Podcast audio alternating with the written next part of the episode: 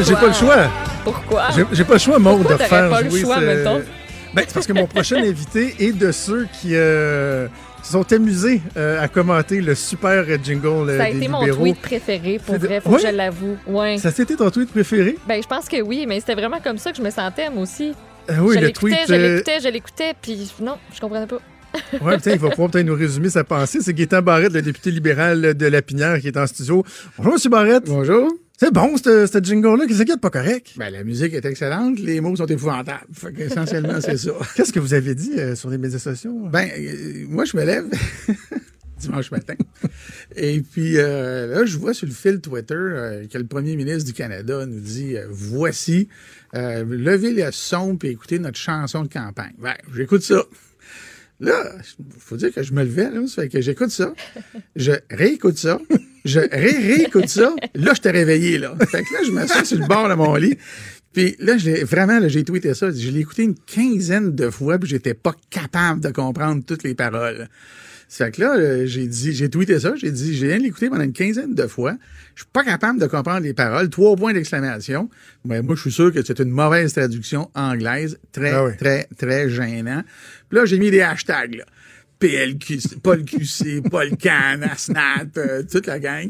Et puis là, ça a comme parti, on va dire. Et puis disons qu'il y a beaucoup de monde qui ont écouté et qui étaient d'accord avec Mais là, dans votre caucus, c'est quand même pas mal de collègues qui appuient les euh, partis libéraux euh, du Canada. Il y en a peut-être qui n'ont pas aimé ça, là, que vous, euh, vous écorchiez les, les fédéraux, là. On va avoir un caucus tantôt, puis euh, ils me le diront. Moi, j'ose dire une affaire, je suis capable de penser pour moi-même, là. Puis moi, en tant que Québécois francophone vivant au Québec, qui participe pas, mais qui assiste aujourd'hui, comme n'importe quel citoyen, à une campagne électorale fédérale, mais je m'attends que quand on prend une très bonne chanson, une- la musique est entraînante, Ah oui. en anglais c'est excellent, ça fit avec leur campagne, ben moi je m'attends à ce que moi, là, quand on s'adresse à moi, comme citoyen, oubliez le fait que je suis au PLQ, là, comme citoyen, je m'attends à ce qu'on m'envoie un texte que je vais comprendre. Je vais aller plus loin. Il aurait fait chanter la chanson là, par un Acadien. J'aurais eu aucun problème avec ça parce que les Acadiens ont un accent, on les comprend. hein. Il n'y a pas de problème, les Acadiens ont un accent. Puis quand ils chantent, ils chantent dans un français parfait et ils ont un accent. C'est parfait comme ça. C'est parfait comme ça. Là, on a, euh, on a une traduction. Écoutez, là. Non, C'est du niveau, on va faire un high five, là, puis on va le traduire par on va faire un O5. Oui, oui, c'est ça. Je vous donne un O5. Mais c'est parce qu'au-delà de du fait qu'on comprend pas, il y a la traduction comme telle. Puis, Ouais. je sais, tu sais, il y a des gens qui m'ont écrit, puis qui ont réagi à ce qu'on, entre autres, on en a parlé à la joute hier, puis qui disent, ah, tu sais, come on, là, c'est un jingle, c'est une anecdote, puis ça, mais je veux vous entendre là-dessus. Il y a quelque chose de plus profond. Qu'est-ce Oui. que ça veut dire? C'est quoi? C'est l'insensibilité d'un parti politique à la réalité du fait français? Ça veut dire, là, parce que, OK, c'est un jingle, on s'entend là-dessus, c'est correct. Puis on dit même jingle. J'ai pas de problème avec Oui, ça, parce que c'est dans, les mœurs. Mais c'est aussi, parce que c'est en campagne, c'est un message politique. Hein? Le, le- le jingle, là, elle- il est pas fait pour, ben écoutez, écoutez-le pas, là, puis euh, non, non, ça c'est pour laisser une trace dans votre tête, là, avec un message. Il est censé avoir un message là-dedans. Fait que là, qu'est-ce qui se passe? Ça veut dire qu'il y a quelqu'un quelque part qui dit, bon, on se bordera pas de voir si ça a du sens, c'est compréhensible. Oublions même le fait qu'on comprend pas les mots. La traduction, ça n'a pas de sens dans la campagne électorale.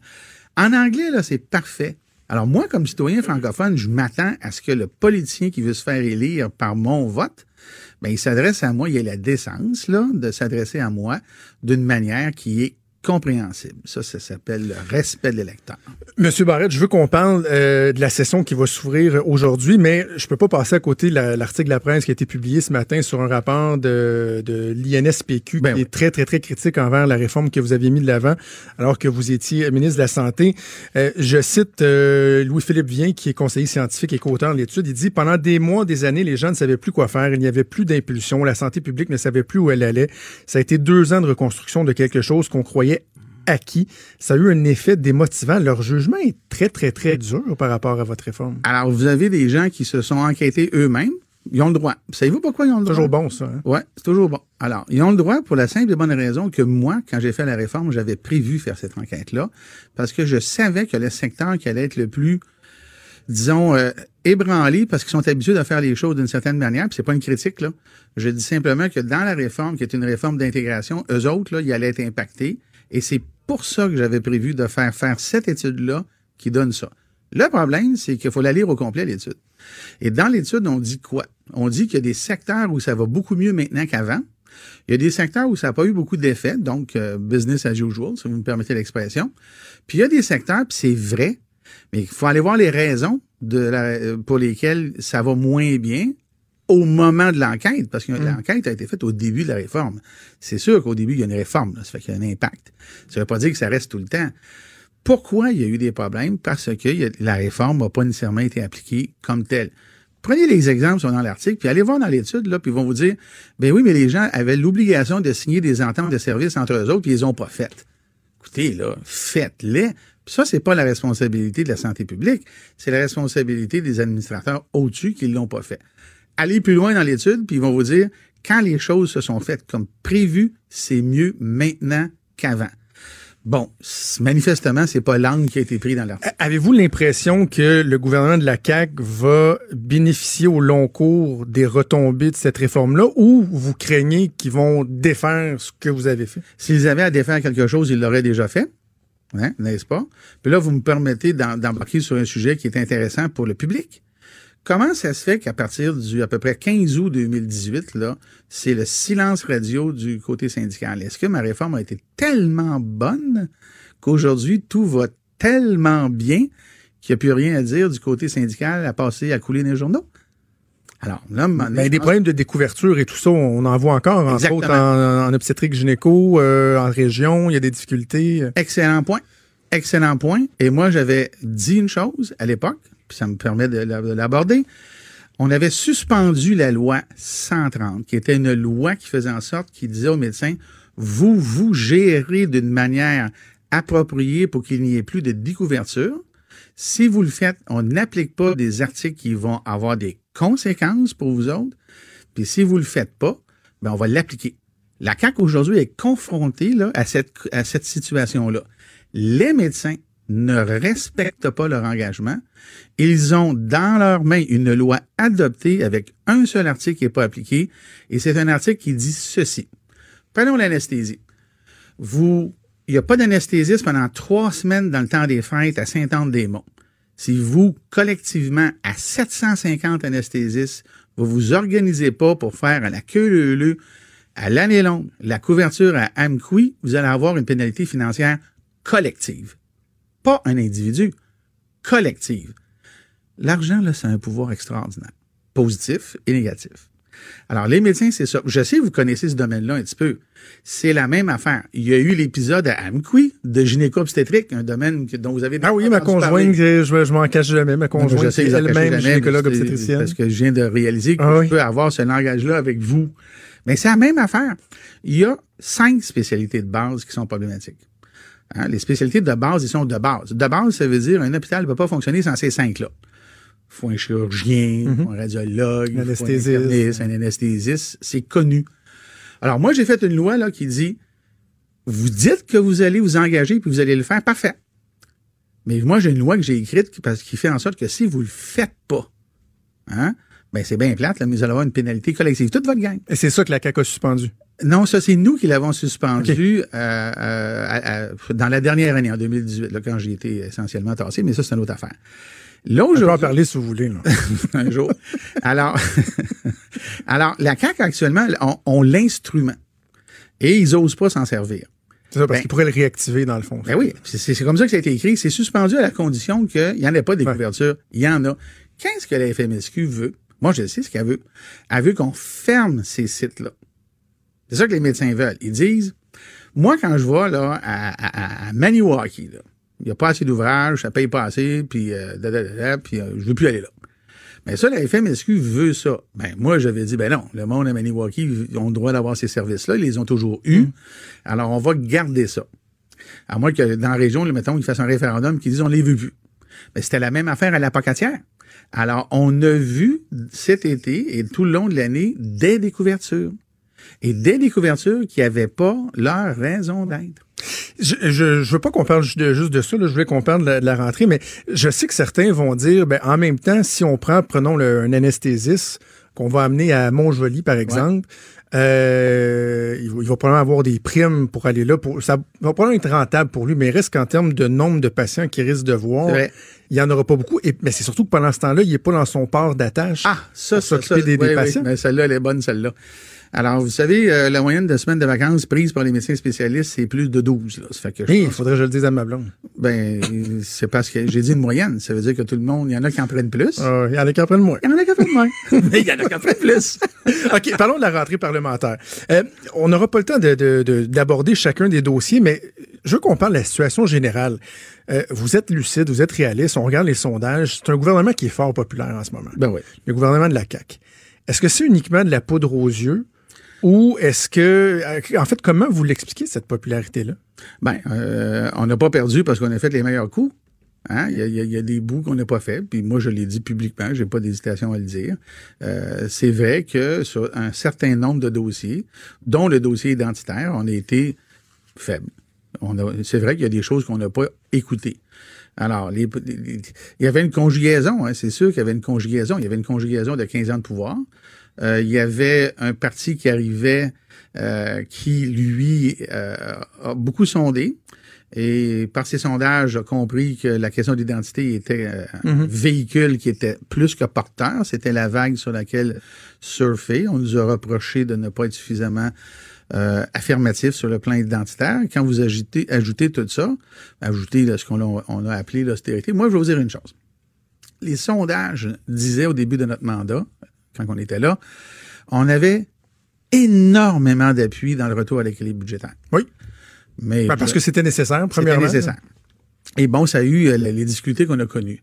Je pense, moi, et ça, j'en suis profondément convaincu, parce que je l'ai entendu sur le terrain de libéraux euh, et de d'autres, là. Les gens nous ont reproché ce qu'on avait fait avec les, ou pas fait avec les marges de manœuvre. C'est ça que les gens Hmm. ont reproché. Fait que là, à un moment donné, là, quand on additionne tout ça, ça fait ça. Bon, là, aujourd'hui, la CAQ a été élue, euh, ils ont fait la loi 21, et là, ils vont arriver dans le vrai test de la réalité. Puis je vais vous dire, le premier test, là, il s'en vient, là, cet automne. C'est quoi? il va- La, la fonction publique. Oui, hein, les négociations avec La fonction publique. Et, François Legault était assez euh, ferme à la fin de son caucus à Rivière-du-Loup. Hein? Extrêmement ferme. Gardez vos attentes basses. Euh, ouais, gardez vos attentes basses, ça c'est la tactique habituelle de tous les gouvernements en place. Sauf que là, quand on a été en place, comme mettons moi, là, là, je regarde les annonces de ce gouvernement-là. Ça se peut-tu qu'actuellement, il est trop annoncé? Ça se peut-tu que ça soit vrai qu'il n'en reste pas? Ouais. Hein, qu'il n'en pas parce que peut-être que si la négociation est gagnée par les syndicats qui ont été silencieux par hasard pendant la dernière année, ça se peut-tu que si les syndicats gagnent, il y a plein de promesses que la CAQ ne pourra pas livrer? Et là, ben là, on va pouvoir dire avec raison qu'ils ont mal géré. Vous êtes critique justement en matière de, Trésor. de, de conseil du Trésor. Euh, cette notion de négociation avec euh, la fonction publique mur à mur, plutôt que d'avoir des ententes qui vont être adaptées. Par exemple, on parle des enseignants qui ont un rattrapage peut-être plus important à faire, euh, les techniciens informatiques, euh, la fuite vers le privé, on veut les garder, euh, améliorer le taux de rétention. Êtes-vous en faveur de ça, d'être capable de faire plus, tu sais, des fois du cas par cas, du particulier plutôt que du mur Très à bien. mur? Je vais vous faire une, donner une primaire. OK? Je l'ai jamais dit publiquement. Je vais le dire à votre micro parce qu'on est rendu là. Moi, quand j'étais euh, pour mon secteur à moi, là, une négociation sectorielle, la santé. D'accord? Moi, là, je vous donne un exemple bien simple. Les préposés. Oui. J'avais dit aux syndicats, tous les syndicats, l'APTS, la FIC, la CSN, la FTQ, là, c'était les, c'était, c'est encore euh, les syndicats qu'on voit en santé, là, la FTQ moins, là, mais c'est ça. Il dit, on est rendu là. On doit avoir, là, est-ce que vous seriez disposé à avoir une ouverture dans la négociation pour avoir sur un rang, vous savez que les, tous les postes d'emploi, là, sont, sont dans Mhm. des rangs, 1 à, 40, à, à 26, là, et ainsi de suite. Alors, sur le rang, là, puis l'exemple, c'est facile. Les gens qui nous écoutent vont comprendre. Préposé en CHSLD, c'est pas la même lourdeur que préposé en clinique externe. Quand vous et moi, on va en clinique externe, là, le préposé va vous dire, euh, le- la salle de déshabillage est là, il y a une jaquette là, puis voici le casier où vous mettez vos effets personnels. En CHSLD, je ne ferai pas la description. Mais tout le monde sait c'est quoi la différence. Eh oui, oui. Alors, savez-vous, ça a été quoi la, la- réponse des trois principaux syndicats de ces corps de métier-là? Il n'y en est pas question. Mais pourquoi? Sur quelle base? Parce que autres, leur stratégie, là, leur stratégie, quand on était au pouvoir, c'était. Moi, j'étais le bouc émissaire. On, sort, on coulait des affaires, puis c'était d'un journaux, puis là, il n'y en a plus. Fait que, bon, il n'y en a plus. Mais il y en a. Mais il n'y en a plus. Leur stratégie est de. de parce que c'est l'équité salariale. Il y a des lois au Québec. Puis un des problèmes, c'est la loi sur l'équité salariale de la façon suivante. Le pari du syndicat, là, c'est de gagner sur le dernier rang, là, le rang le plus bas dans l'échelle des rangs. Hein, le plus haut, c'est le PDG, puis en bas, ben, c'est entre autres euh, pas complètement bas, là, mais ils sont plus bas, les préposés. Alors, eux autres, ils- leur stratégie, c'est OK, on va les gagner en bas, là. Puis là, comme ça, à cause de la- l'équité salariale, on va faire bouger toute la structure. Ouais, mais ça, c'est, en quelque part, là, c'est du syndicalisme des années 70. Et là, aujourd'hui, on est rendu à regarder ça différemment. Moi, je l'ai essayé. Hein? Puis j'ai eu une fin. Puis là, je vais vous dire une chose. Là. Ils vont le nier. Mais tous les chefs syndicaux étaient confortables avec ça. Ils me sont tous revenus en me disant, vous savez, on a tous un exécutif, un ci, un ça. Enfin, Jean-François Lisée appelait ça le polit de bureau. Là. Ah oui. Alors, euh, bon, tout le monde a son, entre guillemets, polit de bureau. là. Puis le polit de bureau, il est là pour la cause et les principes. Alors, ça passait pas. Mais moi, les chefs syndicaux là, dit oui, c'est vrai que moi, j'étais allé aussi loin que de dire une rémunération différentielle dans cette gang-là, là, on change pas tout, là, mais dans cette gang-là, pour tout le monde dans cette gang-là, le préposé, l'auxiliaire, l'infirmière, et ainsi de suite, et même qu'on devrait normalement pouvoir sélectionner non pas sur l'ancienneté, mais bien sur l'aptitude. Wow. Je vais vous dire une chose, là, c'est pas tout le monde qui est fait pour aller travailler dans un. CHSLD. C'est pas tout le monde qui a le caractère pour ça. C'est pas tout le monde. Alors là, on va vous dire une affaire, là, sur l'aptitude, ça, ça a été une fin de recevoir dans la conversation. Sur la rémunération, j'ai reçu quand même une réponse des chefs syndicaux intéressés. Mais la réponse qui est venue après consultation de l'organisation, c'était c'est il y en a pas question. Donc, Alors, Christian c'est- Dubé va peut-être pouvoir compter sur votre appui s'il veut aller en- sur, ça, sur cet ça, aspect-là. ça dépend ce qu'il veut faire. Ça dépend ce qu'il veut faire. Puis je suis pas sûr qu'il sait exactement ce qu'il veut faire, ni François Legault.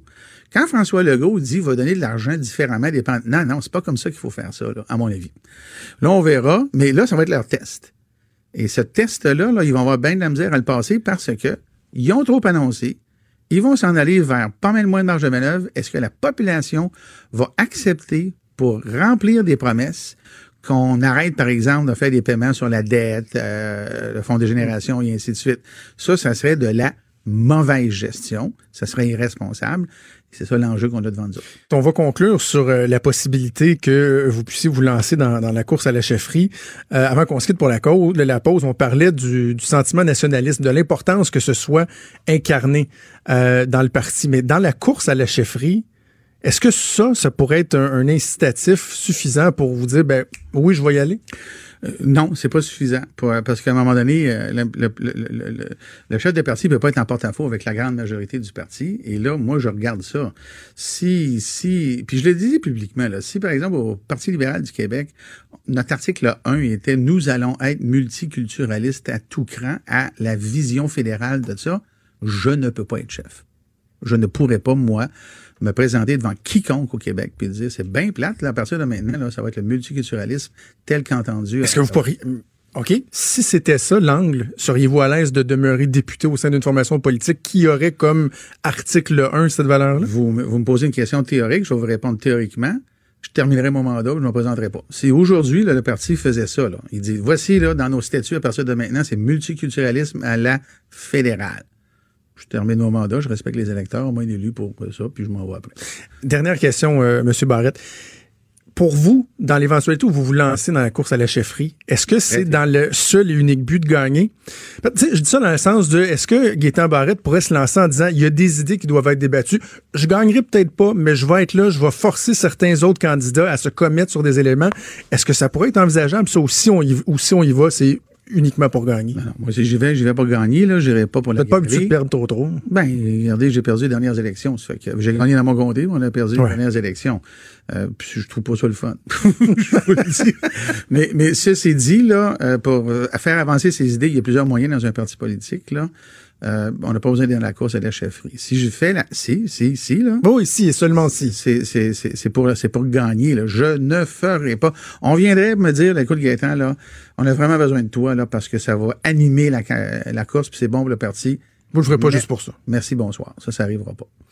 Toujours euh, très intéressant vous avoir. J'ai hâte d'avoir votre réponse, euh, Gaétan Barrette, député de la Pinière pour le Parti libéral du Québec. Merci, bonne réflexion. Merci. Bonne session. Salut. Bonne journée. Ouais.